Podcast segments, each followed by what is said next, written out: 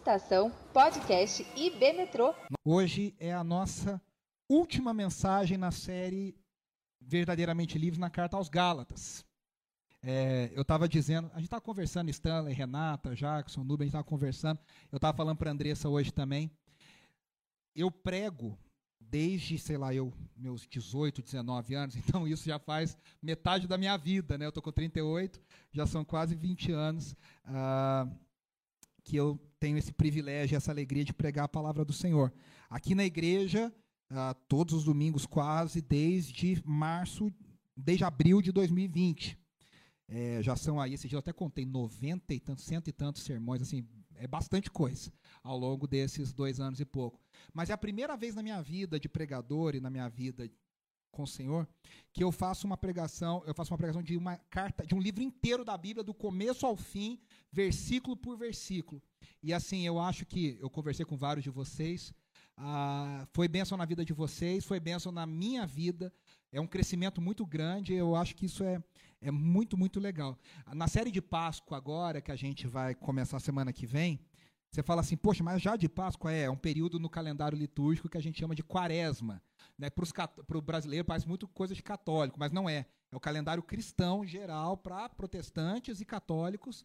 É esse período de preparação para Páscoa, que se encerra no domingo de Páscoa. É, nós vamos ter esse período Uh, refletindo na primeira carta do apóstolo Pedro. Nós vamos trocar de apóstolo agora. Nós vamos sair de Paulo, vamos para Pedro. Uh, vamos ficar nove semanas, se Deus assim permitir, estudando a primeira carta de Pedro, numa série chamada Esperança Viva, falando sobre a ressurreição é, de Jesus. Então a gente começa na semana que vem. E hoje nós temos essa alegria de terminar o capítulo 6, né, a segunda metade do capítulo 6 de Gálatas nessa, nessa mensagem chamada Semeando e Colhendo. É interessante porque a gente, se vocês se lembrarem, lá na primeira mensagem eu disse que Paulo, ele geralmente ele floreia mais o início das suas cartas. Ele agradece, ele louva, ele se alegra, ele faz um, uma abertura, depois ele, ele vem com a marreta. Mas em Gálatas, Paulo já entra com tudo. Como diz por aí, ele já entra com os dois pés na porta, né? Ele já entra e fala: Ó, oh, não vou perder tempo, não vou florear, eu vou falar direto o que eu quero. E quando chega no final, a gente acha que Paulo também vai dar uma diminuída no ritmo, né? Tá acabando, vamos encerrar, vamos amenizar. Não. Paulo continua, ele, ele pisa o pé no acelerador e fala: Ó, vou terminar a toda. Então, mesmo nos versículos finais, eu não sei você, eu a gente que é um pouco ansioso, é, quando chega para final de capítulo de livro, Aí você fala, ah, eu já entendi o que esse livro está. Aí você dá uma pulada nas últimas páginas, né? Você fala, já entendi, e vai pro, pro próximo, vai pro próximo. Eu faço isso direto com as coisas. É... Se a gente pulasse as, a, os versículos finais de Gálatas, a gente ia perder muita coisa, porque eles querem. Eh, Paulo tem muita coisa a nos ensinar. É... Talvez quem conhece o capítulo 6 de Gálatas, quem leu o capítulo 6, pode parecer que à primeira vista Paulo está falando um monte de coisa desconexa. Ele está falando da lei, da graça, da lei, da graça, sou filho de Deus, a promessa, graça, espírito. De repente ele começa a falar sobre semeadura, sobre lançar sementes e colher.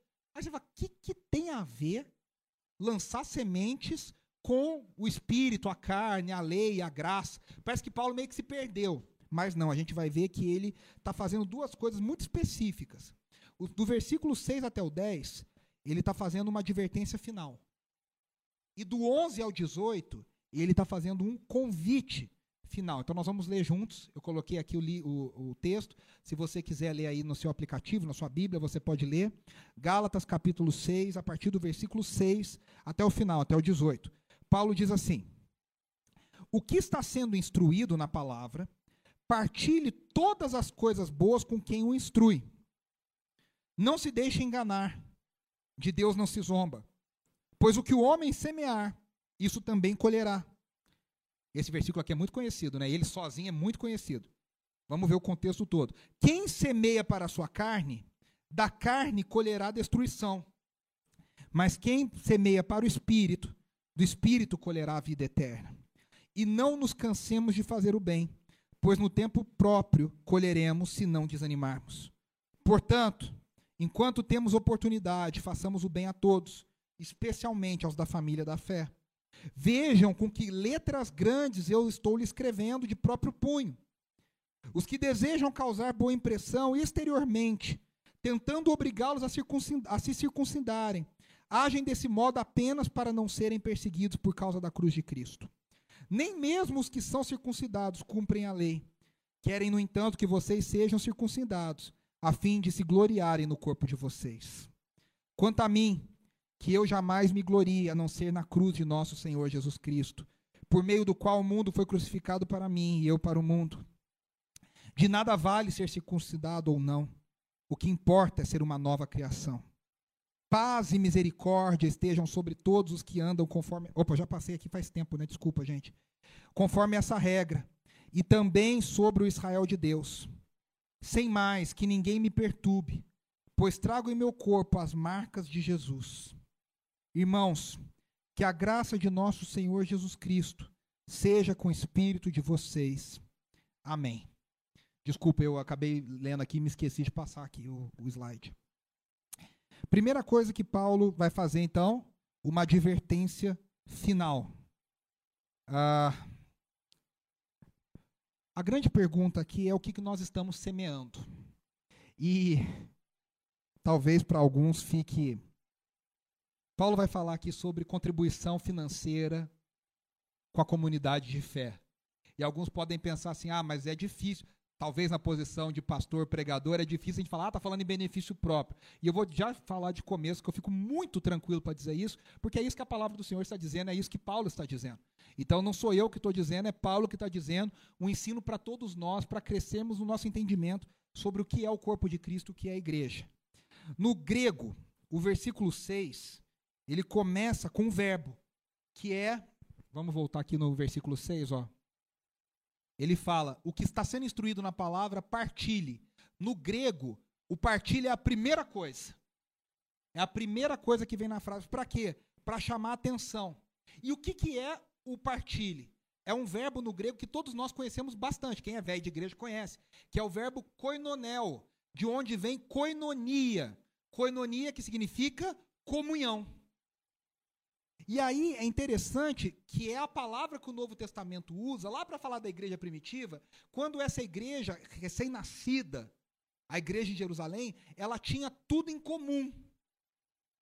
Se vocês se lembrarem, coinonia era uma das características da igreja primitiva. Lá em Atos 2:42 diz: "Eles se reuniam no primeiro dia da semana, eles partiam o pão, eles celebravam e eles tinham tudo em comum que, que significava isso na igreja primitiva? Significava que ninguém passava necessidade. Lucas conta isso na carta aos, de Atos dos Apóstolos.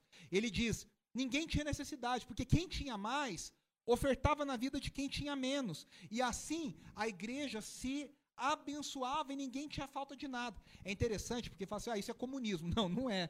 Porque não era um sistema que veio falando, você tem que abrir mão do que é seu e dar para todo mundo dividir. Era algo espontâneo do coração das pessoas que tinham, que o Espírito colocava, que não era deles, era tudo compartilhado com aqueles que é, precisavam.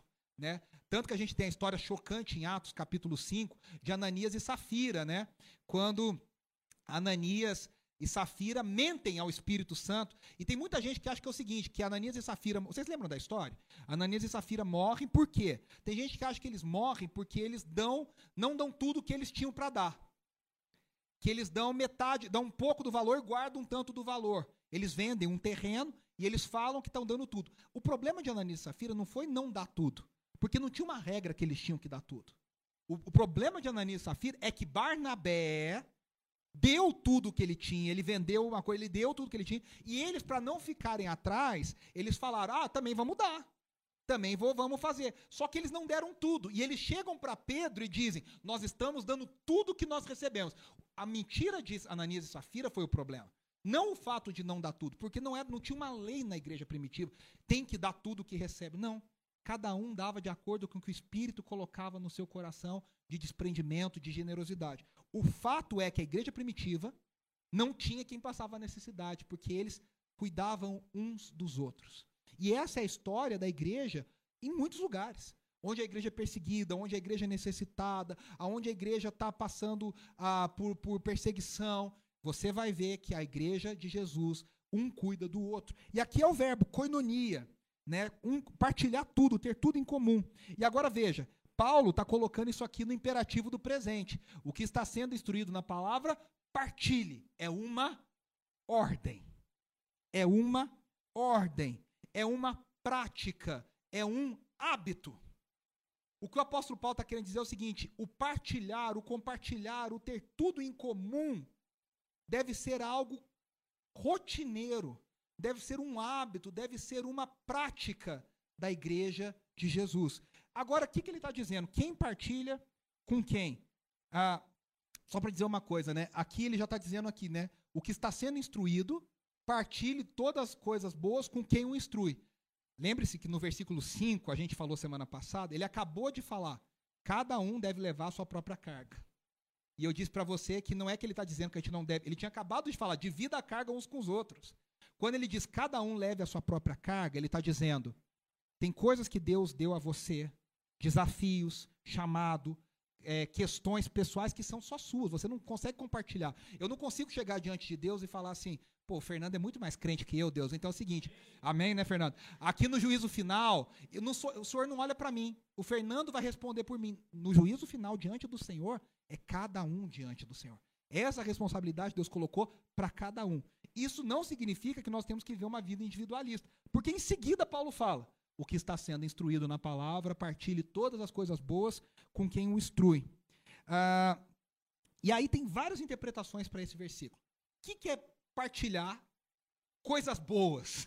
Tem gente que fala, vou mandar energia positiva para você, vou mandar bons pensamentos, vou mandar chocolate, eu vou partilhar coisas boas com você. O que, que Paulo está querendo dizer? Tem muitas interpretações, os comentaristas são muito diversificados, mas a, a maior parte dos comentaristas que a gente considera bons comentaristas entende que essa expressão todas as coisas boas se refira a apoio financeiro.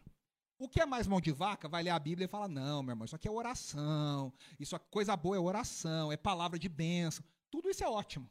Você compartilhar encorajamento, você compartilhar bênção, você compartilhar presentes, tudo isso é maravilhoso. Mas Paulo está muito, muito, muito provavelmente dizendo: você precisa compartilhar do seu, do seu investimento financeiro, do seu recurso financeiro. E aí ele está falando do quê? Ele está dizendo: tanto quem aprende quanto quem ensina se beneficia se houver apoio para que quem ensine possa gastar a sua vida integralmente se preparando para ensinar. É isso que Paulo está dizendo. Ensinar o evangelho, pregar o evangelho, é um trabalho digno como qualquer outro trabalho. Se você ganha recursos de outra forma, com outro trabalho, você pode abençoar quem prega o evangelho, para essa pessoa viver exclusivamente se dedicando, se preparando a pregar o evangelho. É interessante que. Uh, vou até ler a frase que eu escrevi aqui. Ó, o professor da palavra, do evangelho, do estilo de vida derivado do evangelho, compartilha tesouros espirituais.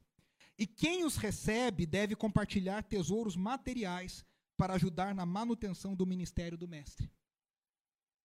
Para Deus, tudo é tudo. Não tem para Deus, ah, isso aqui é de Deus, isso aqui não é de Deus, isso aqui é da minha vida secular, isso aqui é da minha vida é, sagrada. Não. Para Deus, a nossa vida é um todo. A gente não tem emprego secular, você não tem é, passeio secular. Não, a gente que inventa essas coisas. Para Deus, a nossa vida é tudo.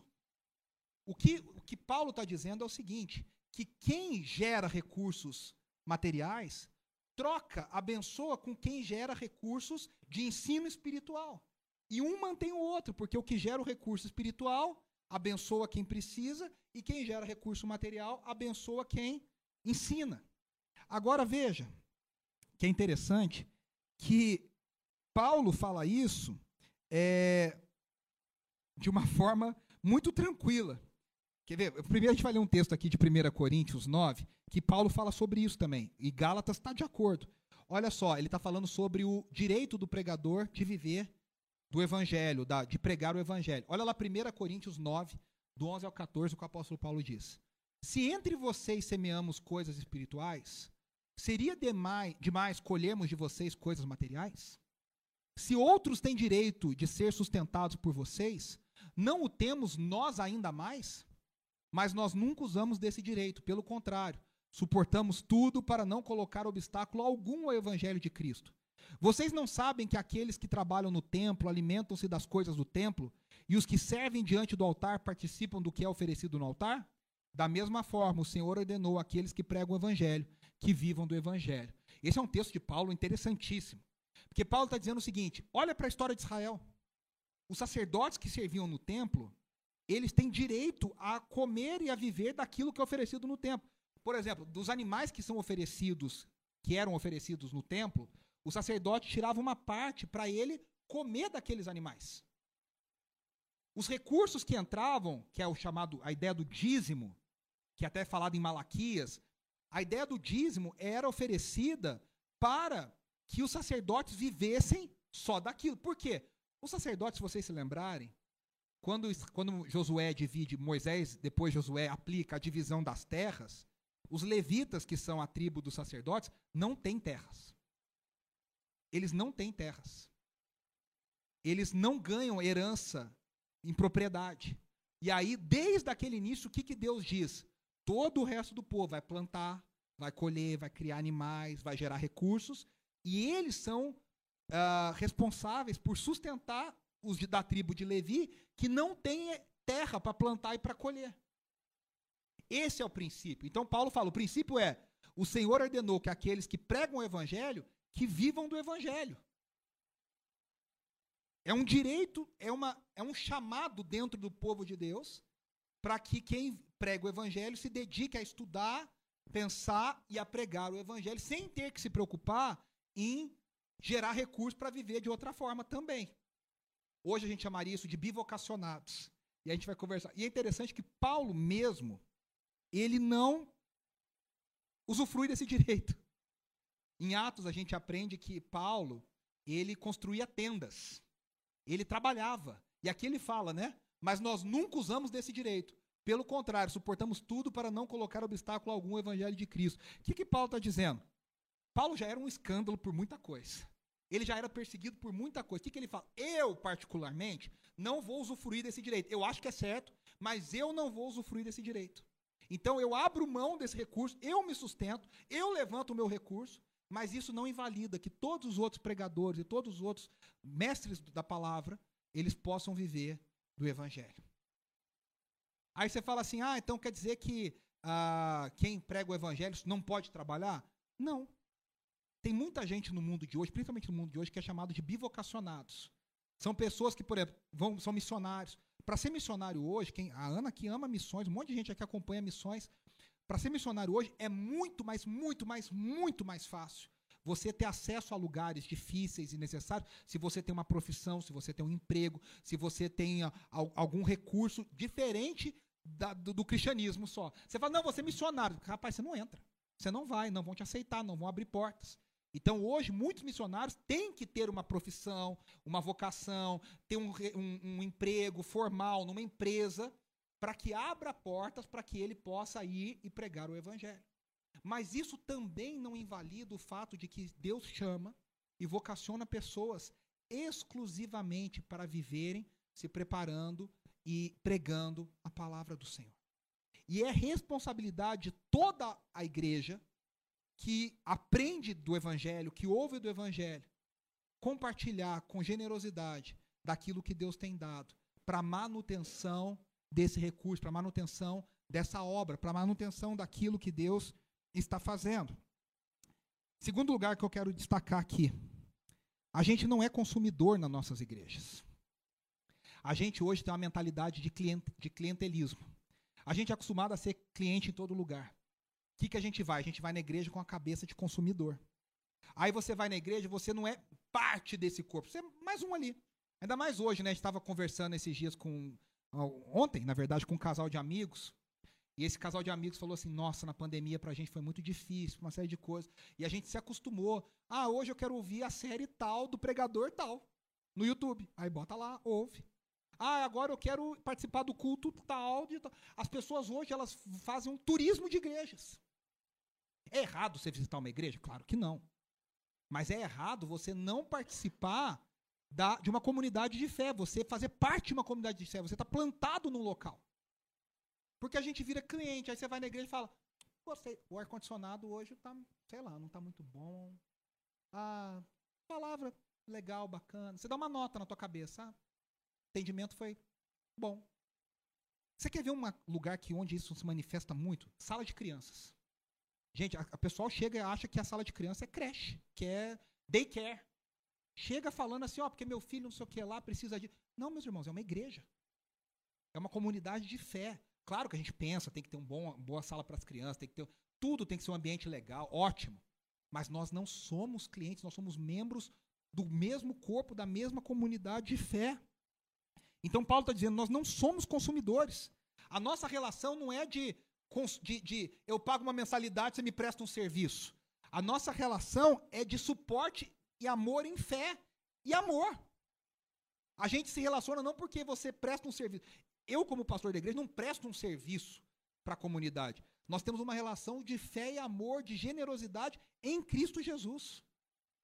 Então, hoje, das, um dos maiores desafios que nós temos é tirar da nossa mente essa mentalidade consumidora quando se fala de igreja. Porque a gente é ensinado a tratar com tudo como consumidor. E cá entre nós, quem trabalha com comércio sabe que o cliente sempre tem razão. E muitos pastores, vamos falar a verdade, muitos pastores se venderam para essa mentalidade consumidora porque são beneficiados por isso. Porque aí eles arrancam até o couro da pessoa. Eu vou te dar uma experiência premium. Então você aqui, você sabe que tem igreja hoje? Não estou brincando, é triste, mas é verdade. Que tem cadeiras separadas para pessoas VIPs. Então é para celebridade. Então vem o, o, VIP, o influenciador, o tal, ele tem uma cadeira separada na frente. Né? Então a gente cria essa já parece casa de show. Já parece casa de show. Já parece, já parece, já, já, já faz um negócio, um programa de televisão. Tem culto que é muito mais um programa de entretenimento do que culto. Tem problema ter luz? Tem problema transmitir? Claro que não. Mas a gente tem que lembrar sempre: o que nós fazemos aqui é a reunião do corpo de Cristo. Nós estamos aqui alimentando a fé uns dos outros, nós estamos aqui em obediência a Cristo Jesus, nós estamos aqui edificando uns aos outros. E essa relação não é uma relação de consumo, de que eu pago e você me presta um serviço. É uma relação de amor, afeto e generosidade centrada na pessoa de Cristo Jesus. Quem prega, prega no temor de Cristo Jesus. Quem aprende, aprende no temor de Cristo Jesus. A, a igreja é sustentada no amor de Cristo Jesus. Ai de nós se vocês fossem ofertar de acordo com, minha, com o meu desempenho como pregador. Isso é um desespero. A oferta não está baseada no, no, desempenho do pregador. A oferta e o, o sustento da comunidade está baseado na pessoa de Cristo Jesus. E aí Paulo dá a entender que o que nós fazemos com o nosso dinheiro mostra, preste atenção que isso é importante, o quanto nós valorizamos as coisas espirituais. A gente é ensinado que coisa espiritual é coisa espiritual, coisa material é material. Não. O que Paulo está querendo dizer é o seguinte: o que eu e você fazemos com o nosso dinheiro, onde nós gastamos, como nós gastamos, mostra as nossas prioridades. E mostra o quanto nós valorizamos as coisas do reino de Deus. Dinheiro é uma coisa muito relativa. O que é caro e barato varia de cada um. De acordo com o que você valoriza. Se eu falar que eu, ah, eu, eu adoro, eu, eu, eu, coleciono gibi da Disney, colecionava capa dura, tal, blá blá blá blá blá blá. Talvez para alguns de vocês vocês não dariam dois reais no gibi desse, porque não significa nada. Vamos falar os homens, né? A mulher vai no, no salão. Homem acha sempre que salão é caro. Já vamos partir dessa, né, Stanley? A gente já começa achando que todo salão é caro. Como que custa tanto para pintar o cabelo? Mas para a mulher, a mulher entende, valoriza, fala, nossa, tá, tá barato aqui. Para o homem nunca é barato. Entenda isso, nunca. Né? Homem que paga 50 reais para cortar o cabelo já está pagando muito.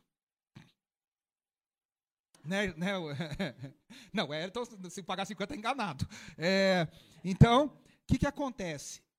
Onde a gente gasta o nosso dinheiro e como nós gastamos o nosso dinheiro fala muito sobre como nós valorizamos ou não o reino de Deus.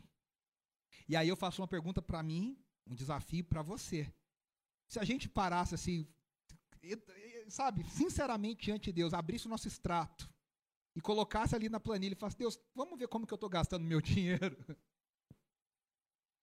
Será que como eu estou gastando meu dinheiro simboliza o que eu digo que eu amo e simboliza, reflete o que eu digo que eu vivo para. Talvez alguns de nós vamos descobrir que a gente gasta muito com entretenimento e investe pouco no reino de Deus. Alguns, alguns gastam muito com comida. A André sempre fala que eu, para comida, não sou mão de vaca em nada. Eu falo, mas vamos comer. Com comida eu sou de boa. Para outras coisas você é mais. Será que a gente gasta muito com comida e a gente gasta pouco com o reino de Deus, investe pouco no reino de Deus? O que, que o nosso gasto financeiro reflete sobre a nossa vida espiritual? Onde nós estamos semeando? E aí Paulo dá a entender uma outra coisa, que há uma bênção para aqueles que dão sustento e aqueles que dão sustento para quem ensina a palavra. Agora veja, quando Paulo fala que de Deus não se zomba, ele está falando literalmente que para Deus ninguém torce o nariz. No grego é para Deus ninguém vira o nariz. O que, que ele está querendo dizer isso? Deus não está falando. A gente aplica isso, né? Quem cresceu na igreja, olha, de Deus não se zomba. Parece que Deus é o bravão que vai te pegar na esquina ali que você fez coisa errada. Paulo não está dizendo que Deus vai se vingar daqueles que não obedecem. Paulo está dizendo o seguinte: existe uma lei que Deus estabeleceu. O que você plantar é aquilo que você vai colher. E de Deus não se zomba significa, não tem como mudar isso. Você pode mudar o que você planta, o que você semeia. Mas depois que você semeia, você não consegue mudar o resultado do que você colhe. É isso que Paulo está dizendo. Não há como mudar as leis que Deus estabeleceu. Depois que a semente é lançada, que a semente é plantada, você vai colher isso. Então o que, que Paulo está querendo dizer? Tome cuidado como você planta. Tome cuidado com o que você planta. Tome cuidado com as sementes que estão na sua mão. E aí, juntando todas essas ideias, quais são as sementes? Os nossos recursos financeiros. Olha que, que interessante.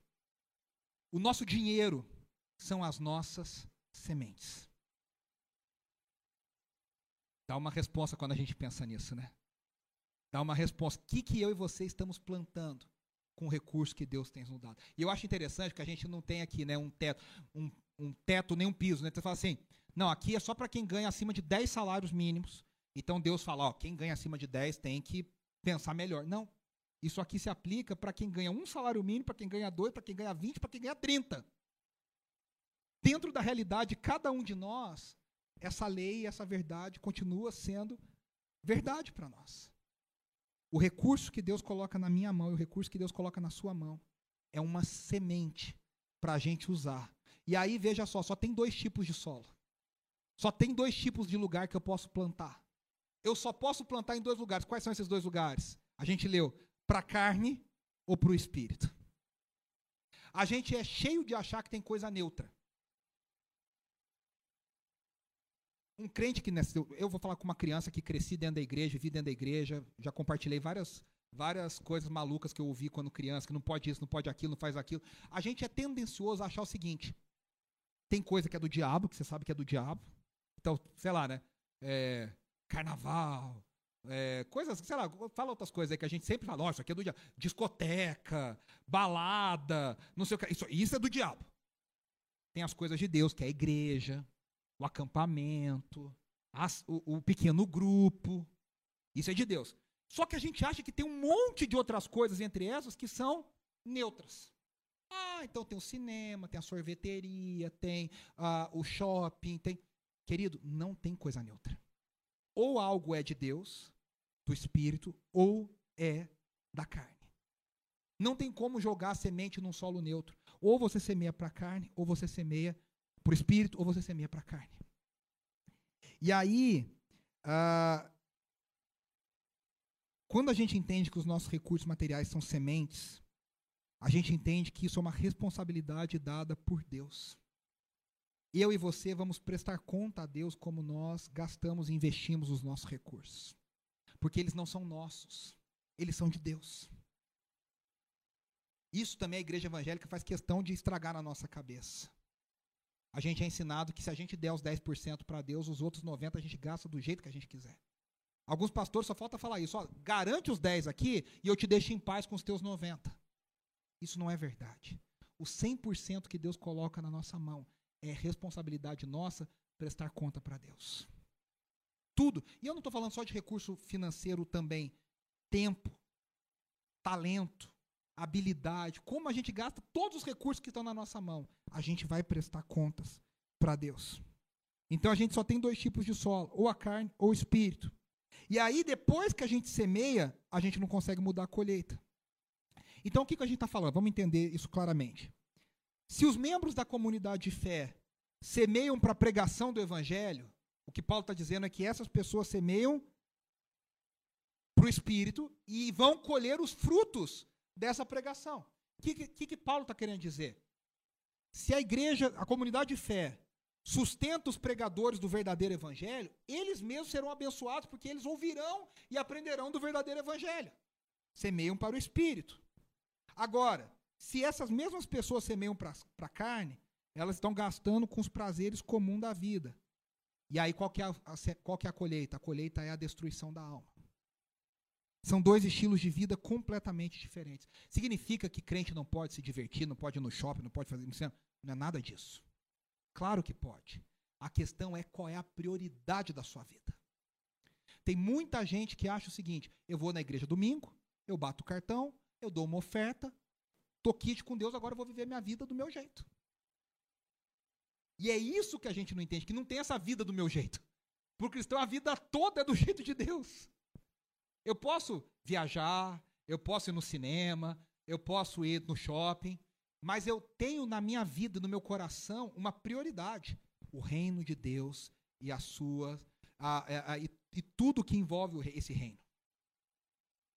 Então eu vou gastar a minha mente, eu vou gastar os meus pensamentos, eu vou gastar os meus recursos financeiros, eu vou gastar a, a, a minha energia para o reino, na sua maioria, na sua totalidade. E aí eu vou colher vida eterna. Olha o que Paulo diz, né? Quem semeia para a carne, da carne colherá destruição, mas quem semeia para o espírito, do espírito colherá a vida eterna. Agora, se eu semeio só para os prazeres comuns da vida, eu vou colher destruição. Veja que as palavras destruição e vida eterna, elas têm um sentido escatológico. O que, que é isso? Um sentido do final dos tempos, o último dia, a prestação de conta. Quem semeia só para os seus prazeres, quem semeia só para a sua carne, no final de tudo vai colher a morte. Quem semeia para o Espírito, para o reino de Deus, no final de tudo vai colher uma vida no reino de Deus, ao lado de Deus, eternamente com Deus. A nossa colheita escatológica, a nossa colheita futura, é determinada pela semeadura presente. Isso não é coach que está falando, isso é o apóstolo Paulo. Parece uma frase de coach, às vezes.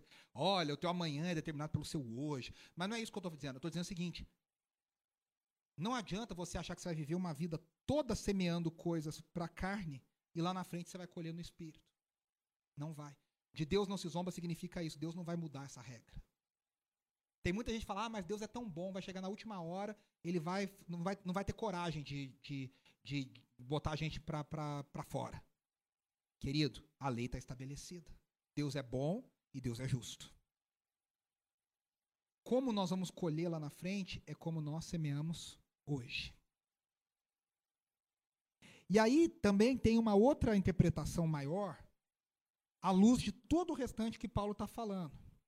De tudo que Paulo falou na carta aos Gálatas. Ou seja, se como cristãos nós falhamos em aplicar o evangelho, e a gente vive na carne, a gente tenta faz, merecer a nossa salvação, a gente tenta cumprir a lei, a gente tenta é, fazer do nosso jeito, a gente vai perder a alegria, a gente vai perder a, a, a fé, a gente vai perder a força. Se alguém que rejeita o evangelho vive só para a carne, esse alguém vai colher ruína eterna em vez da vida. O que Paulo, vamos dizer, no contexto de Gálatas todo está dizendo? Quem semeia para a carne é aquele que tenta merecer a sua, a sua salvação, que tenta fazer do seu jeito. Não tem como dar certo. Nesse, o final disso é morte. Agora, quem entende a graça, quem entende o Espírito, quem entende o que Deus fez, o verdadeiro Evangelho, e semeia para isso, o final é vida eterna. Como que a gente pode semear por Espírito? Obedecendo a Deus, simplesmente obedecendo a Deus por sermos filhos, como a gente cantou hoje. Eu sou filho de Deus, então eu quero obedecer a Deus. Os ídolos já não têm mais controle na minha vida. Agora eu sou verdadeiramente livre para amar a Deus e viver para Deus. Eu sou verdadeiramente livre para fazer a vontade de Deus. Eu sou verdadeiramente livre para aplicar a minha vida, os meus, os meus recursos no reino de Deus. E aí, é, aqui no versículo 9, ele fala várias coisas interessantes. Ele fala: Não nos cansemos de fazer o bem. O que, que é fazer o bem? Semear para o Espírito. Não nos cansemos de semear para o Espírito. Porque no tempo, no tempo próprio colheremos se não desanimarmos. Portanto, enquanto temos oportunidade, façamos o bem, semeemos para o Espírito. A todos, especialmente aos da família da fé. Veja, ele usa fazer o bem para sinônimo de semear para o Espírito, e ele usa duas palavras aqui que no grego são a mesma palavra: tempo, tempo próprio e oportunidade, que no grego são kairos. Kairos. O que, que significa isso? Ah, primeiro, tempo, tempo próprio. Significa que a semeadura leva tempo. Ela tem. Você planta, você precisa esperar um tempo para colher. É o tempo de Deus. E esse tempo próprio está conectada à ideia do dia do Senhor, o último dia, a parousia. Que Paulo está dizendo é o seguinte: não nos cansemos de semear para o Espírito, pois no dia do Senhor nós colheremos, se não desanimarmos. O dia do Senhor para você pode ser, eu não sei que dia que é, nem para mim. Pode ser no dia que Jesus voltar mesmo e que todo olho verá, se a gente tiver a bênção de chegar até lá, ou mais provavelmente no dia que eu e você morrermos, que o Senhor nos chamar que nós fecharmos os nossos olhos aqui, nós, nesse dia, colheremos, no tempo oportuno, aquilo que nós plantamos durante a nossa vida. Só que Paulo também usa esse portanto aqui, ele está ligando, né? Portanto, ele está ligando isso aqui com isso aqui. Enquanto temos oportunidade façamos o bem. Essa oportunidade também é Kairos. Mas ele está falando de uma outra coisa. Ele está dizendo o seguinte: nós devemos aproveitar cada momento da nossa vida para semear para o Espírito. Falando de outro jeito, tempo próprio fala das, da colheita, oportunidade fala da semeadura. Que Paulo está dizendo é o seguinte: semeemos sempre para o Espírito, porque no tempo de Deus nós vamos colher o que nós plantamos para o Espírito. E aí ele fala que a gente tem que fazer o bem a todos. Mas, dentro da ideia de coinonia, especialmente aos da família da fé. Paulo não está dizendo que a gente só vai olhar para os que estão dentro da família da fé. Paulo está dizendo: se você tiver que escolher, dê prioridade aos da família da fé. Porque, de novo, nós não temos uma relação de consumo. Eu não estou aqui porque o Renatinho me, me, faz bem e eu faço bem, a gente troca uma coisa enquanto tá bom um para o outro. Isso é relação consumista. Isso é relação que qualquer lugar tem. No seu emprego, na sua universidade. Isso aí é um utilitarismo. No reino de Deus, não. Nós temos uma relação fraterna, irmãos e irmãs, porque nós somos filhos do mesmo Deus. E aí a, a minha primeira prioridade é abençoar os que estão dentro da família da fé. E, claro, fazer o bem para a cidade, fazer o bem para todos, abençoar todos. No contexto do mundo de Paulo, tem uma coisa interessante também. Os cristãos eram perseguidos por todo mundo. O que Paulo está dizendo é o seguinte: se vocês não cuidarem uns dos outros, ninguém vai cuidar de vocês. Então, na hora que o negócio aperta, que o Império Romano persegue, que, que os judeus perseguem, ninguém queria os cristãos bem. Nem judeu, nem romano, ninguém queria nada. Ele fala: Cuidem uns dos outros. Cuidem uns dos outros. Porque vocês só têm vocês. Especialmente os da família da fé. E aí, a gente está caminhando para a segunda parte. Ele fala assim: agora eu estou escrevendo para vocês com letras grandes. O que, que acontece? Paulo ele ditava as cartas dele. Muito provavelmente Paulo tinha problema de vista. Ele tinha algum problema. Tanto que no começo de Gálatas ele fala que ele chegou ali na igreja da Galácia, nas igrejas da Galácia, com uma aparência repugnante talvez com pus nos olhos, a gente não sabe exatamente o que ele tinha. Mas provavelmente ele tinha um problema nos olhos. Então ele ditava as cartas para um escriba escrevendo, um, copiando aquilo. Só que agora ele fala, geralmente ele pega e assina a bênção final nas suas cartas, de próprio punho. Só que agora ele pega um parágrafo todo. E ele fala: Eu estou escrevendo com letras grandes para vocês. Os comentaristas interpretam que Paulo está dizendo: Eu estou escrevendo em letra maiúscula, tudo. É como se fosse caps lock. Sabe quando no WhatsApp, quando você quer gritar com a pessoa, o que, que você bota no WhatsApp? Você bota tudo em letra maiúscula. Né? Esses dias eu escrevi tudo em maiúscula, minha mãe escreveu assim: Não grita comigo, não. Né? Tipo assim, não. Porque eu nem percebi, eu sem querer botei lá um monte de coisa, porque a gente tem esse costume de fazer isso, né? É, quando você quer dar uma ênfase, você escreve em letra grande, maiúscula, ó, é destaque.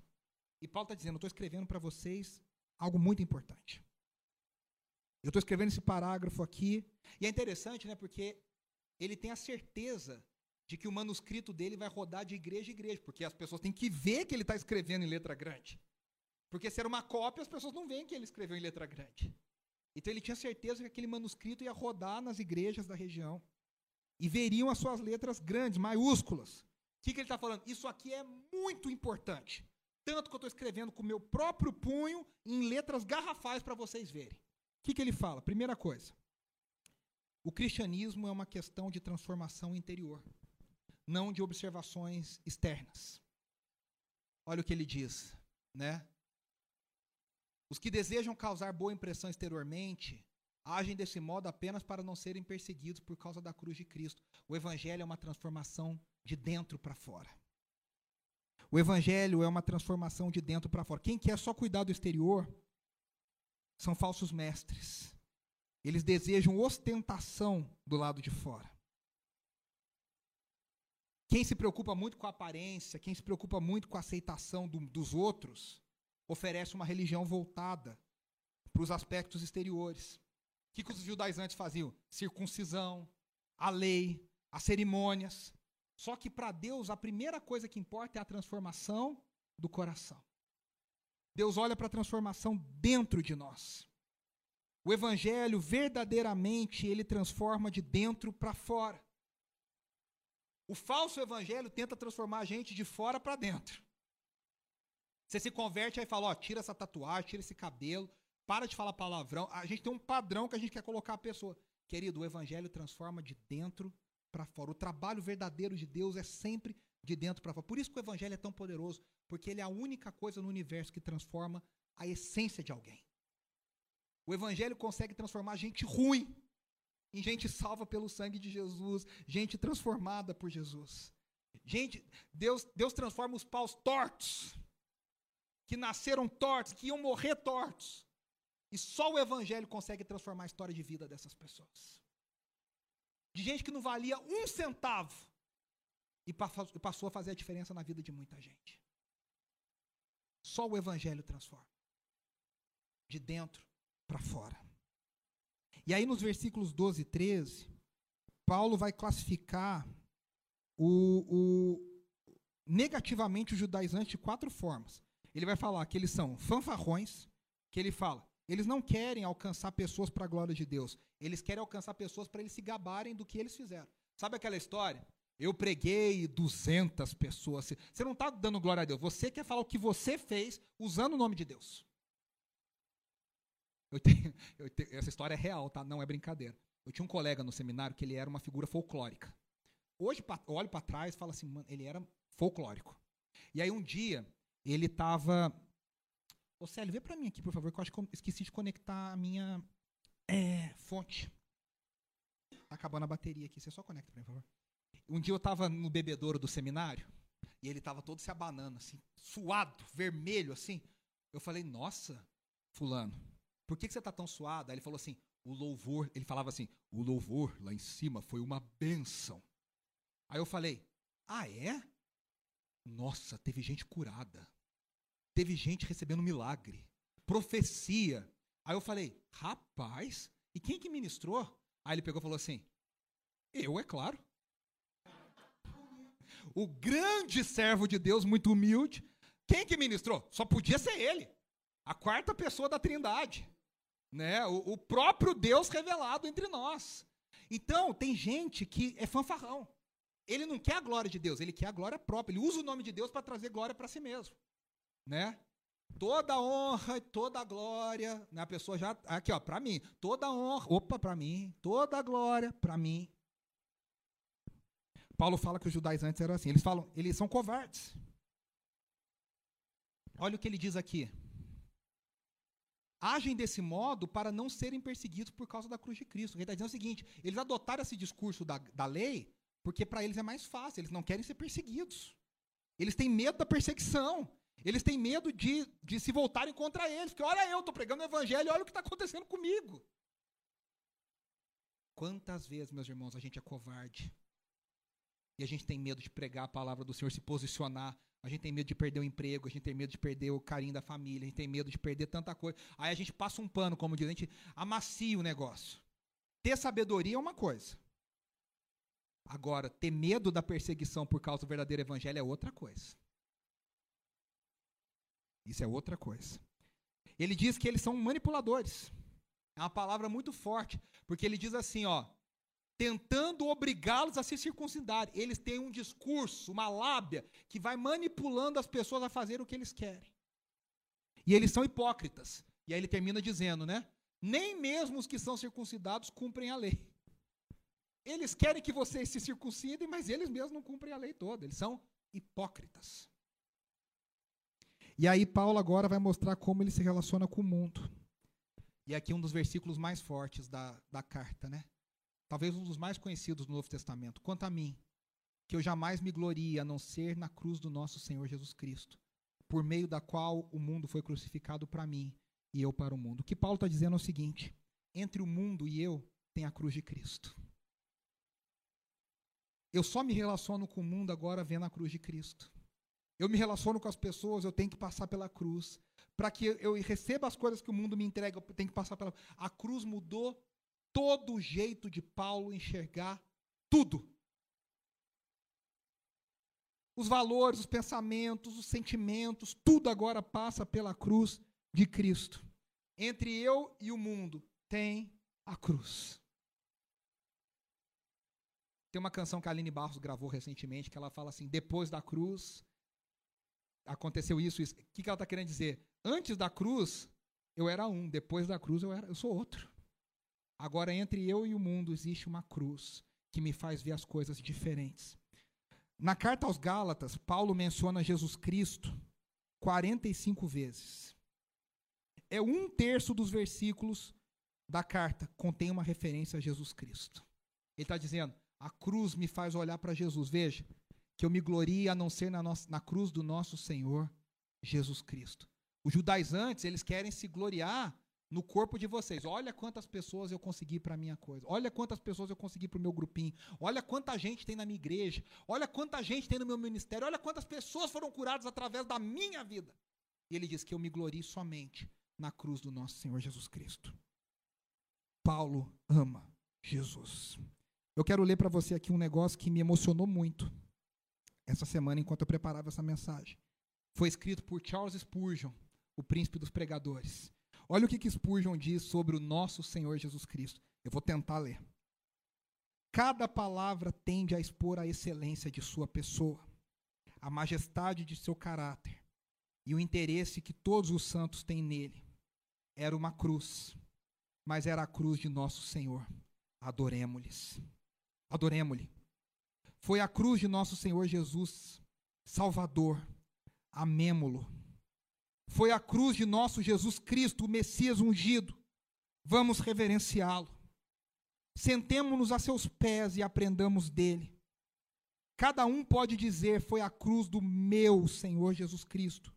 Mas adoça todo o assunto e lhe dá toda a amplitude quando dizemos: Foi a cruz de nosso Senhor Jesus Cristo.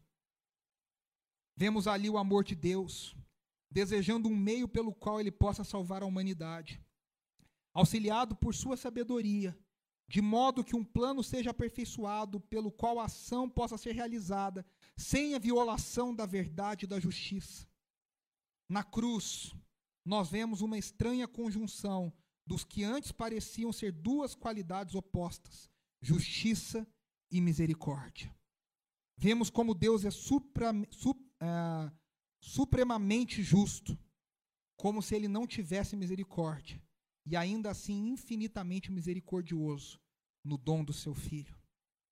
Misericórdia e justiça se, de fato se tornam conselhos de um mesmo lado e pleiteiam irresistivelmente pela absolvição do pecador crente. Nós nos gloriamos nisso, a seguir como a manifestação do amor de Jesus.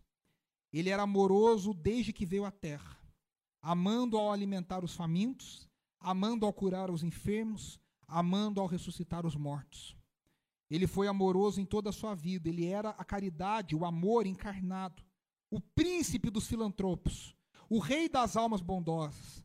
Ah, mas a sua morte, a sua morte cruel e vergonhosa, suportando como cremos que ele fez a ira do pecado, sujeitando-se à maldição, embora nele não houvesse pecado. Isto mostra o amor de Cristo em sua mais alta altitude, e portanto nos gloriamos nela, na cruz, e nunca nos envergonharemos de fazê-lo. Nós nos gloriamos na cruz, além disso, porque ela é a eliminação do pecado. Não havia outra maneira de acabar com o pecado e reconciliar a iniquidade. Perdoar as transgressões sem exigir a penalidade seria contrário a tudo que Deus já tinha dito.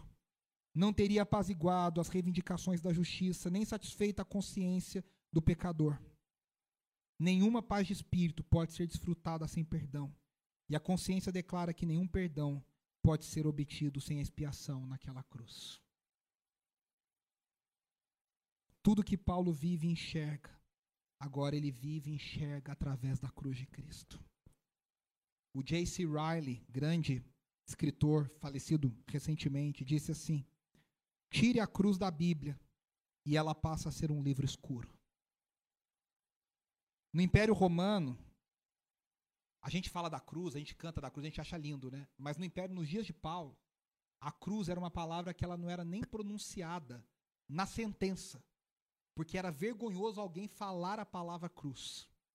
Ela era tanta vergonha, ela era tão desprezada, ela era tão horrenda, que o juiz, para declarar a pena, ele usava outra expressão para não falar cruz. E Paulo está pegando essa palavra e está dizendo que eu não me glorio em nada além dessa cruz vergonhosa, dessa cruz horrenda, dessa cruz pavorosa. Mas é a cruz do meu, do nosso Senhor Jesus Cristo. Paulo está abraçando a cruz. Está abraçando a vergonha da cruz. E está dizendo que se gloria só nela. E aí a cruz inaugura uma nova criação. Ele diz: de nada vale ser circuncidado ou não, o que importa é ser uma nova criação. Há uma nova criação, há um novo mundo. O Tim Keller escreve assim, e eu estou encerrando aqui. Paulo quer dizer que o cristão agora está livre para desfrutar do mundo, pois não necessita mais nem temê-lo, nem adorá-lo. O cristão agora pode viver a vida no mundo, porque a gente nem precisa viver adorando o mundo e nem ter medo do mundo, porque nós somos libertos do mundo, abraçados na cruz de Cristo Jesus. O Cristo crucificado, diz o apóstolo Paulo, me faz não me sentir nem inferior a ninguém, nem intimidado por ninguém. Por isso que ele diz: de nada vale ser circuncidado ou não. O evangelho não me coloca nem acima nem abaixo. O evangelho me, me equilibra. O evangelho me equilibra. A minha glória é na cruz de Cristo. Eu quero só mostrar uma passagem paralela aqui. Olha o que diz Paulo em Filipenses 3, 70, 78? Não, está errado, acho que é 7 e 8. Mas o que para mim era lucro, passei a considerar perda por causa de Cristo. Mais do que isso, considero tudo como perda, comparado com a suprema grandeza do conhecimento de Cristo Jesus, meu Senhor, por cuja causa perdi todas as coisas. Eu as considero como esterco para poder ganhar a Cristo. Paulo está dizendo o seguinte: tudo que tinha valor para mim, depois que eu conheci a cruz de Cristo e, e o Cristo da cruz, perderam o valor. Só Ele tem valor. Meus irmãos, esse é o nosso alvo. Que nada mais brilhe nos nossos olhos. Que nada mais. Não tem mansão, não tem viagem, não tem, não tem nada. Não tem apartamento, não tem carro, não tem nada que faça o nosso olho brilhar. Porque Jesus Cristo faz o nosso olho brilhar e fala: só pode ser Jesus, é tudo sobre Jesus, é tudo para Ele. Que seja o supremo valor, o amor maior da nossa vida. Seja Jesus. E que um dia a gente possa dizer como Paulo, por causa de Cristo, tudo que eu tinha que eu achava que era ganho, eu passei a considerar como perda. Porque agora eu só me glorio em Cristo Jesus. E aí ele termina dizendo aqui que ele, bem forte esse versículo, ele diz: sem mais, que ninguém me perturbe. Ele está dizendo, ó, que ninguém venha encher minhas paciências, porque eu trago no corpo as marcas de Cristo. Paulo sabia o que era ter as marcas de Cristo. Claro que Paulo não está falando que ele tem a mão furada dos cravos na cruz. Jesus ressurreto tem as mãos furadas dos cravos na cruz. Paulo tem outras marcas. Quer ver que marcas? Cinco vezes recebido judeus, 2 Coríntios 11, 24 a 28. Cinco vezes recebido judeus, 39 açoites. Três vezes fui golpeado com varas. Uma vez apedrejado. Três vezes sofri naufrágio. Passei uma noite e um dia exposto à fúria do mar. Estive continuamente viajando de uma parte a outra. Enfrentei perigos nos rios, perigos de assaltantes, perigos dos meus compatriotas, perigos dos gentios, perigos na cidade, perigos no deserto, perigos no mar, perigos dos falsos irmãos. Trabalhei arduamente, muitas vezes fiquei sem dormir, passei fome e sede, e muitas vezes fiquei em jejum, suportei frio e nudez. Além disso, enfrento diariamente uma pressão interior, a saber, a minha preocupação com todas as igrejas. Isso aqui são as marcas de Cristo que Paulo carrega. Ele está falando: vocês têm essa marca? Se vocês não têm, nem vem mexer a paciência. Sabe aquelas pessoas que nunca fizeram nada na vida e estão na internet criticando quem faz? Menino de 12 anos falando assim: ah, mas Fulano, o, sabe, nossa, Ciclano não foi tão importante assim. Rapaz, você tem 12 anos, você não fez nada da tua vida ainda. A gente é mestre em querer criticar quem fez sem ter feito nada. Paulo está dizendo: eu carrego no meu corpo as marcas do Evangelho da perseguição do Evangelho. Vocês têm medo da perseguição. Eu enfrento essa perseguição todos os dias. Eu trago no meu corpo as marcas de Cristo. Então vocês não vêm me perturbar. Olha que legal isso aqui, e essa é a última coisa que eu quero dizer. Havia cinco classes de pessoas no mundo antigo que eram marcadas. Primeiro, escravos. Eram marcados como propriedade. Segundo, soldados, que eram marcados como lealdade. Terceiro, devotos, que eram marcados por consagração, por voto de consagração. Quarto, criminosos, que eram marcados como exposição de vergonha. Ó, isso aqui foi um criminoso. Cinco, o quinto, os abomináveis, que era uma marca de reprovação, eram pessoas excluídas da sociedade. É interessante que quando Paulo fala das marcas de Jesus, ele está usando as cinco as cinco características: como escravo, como soldado, como um devoto, como um criminoso e como um abominável para esse mundo. As cinco coisas fazem parte das marcas de Cristo Jesus em Paulo. As marcas de Cristo e não a circuncisão são as verdadeiras marcas do novo Israel, a nova criação, judeus e gentios. Ele fala aqui, né? Que andam conforme essa regra e também sobre paz e misericórdia estejam sobre todos os que andam conforme essa regra. Qual regra? A regra das marcas de Cristo Jesus, não da circuncisão. E também sobre o Israel de Deus. E aí ele termina uma carta que fala sobre graça, o último versículo, a última oração. Irmãos, que a graça de nosso Senhor Jesus Cristo seja com o espírito de vocês. Amém.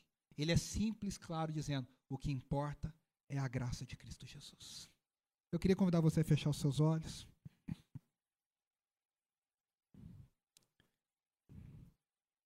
Queria que você pensasse: o que, que você tem semeado? Quais são as sementes que Deus tem te dado? Você e eu temos semeado para a carne ou semeado para o espírito?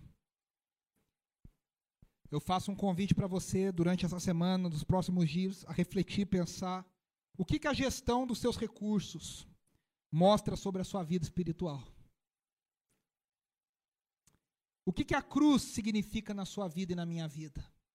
Como a sua vida e a minha vida têm sido transformadas pela cruz de Cristo Jesus? E por último, quais são as marcas de Cristo que você carrega? Quais são as marcas que você tem para apresentar de Cristo Jesus na sua vida? Senhor, muito obrigado. Obrigado pela tua palavra. Obrigado porque nós temos a cruz de Cristo Jesus, a cruz de vergonha, a cruz de dor, a cruz horrível, horrenda. mas é nela que nós experimentamos o amor de Cristo Jesus, e é ela que transforma toda a nossa relação com o mundo. A partir dela, nós somos libertos do pecado, a partir dela, nós somos livres para te amar. E agora nós somos adotados pela cruz de Cristo como teus filhos. Desse evangelho que transforma de dentro para fora, e nós te pedimos nessa tarde, transforma as nossas vidas de dentro para fora.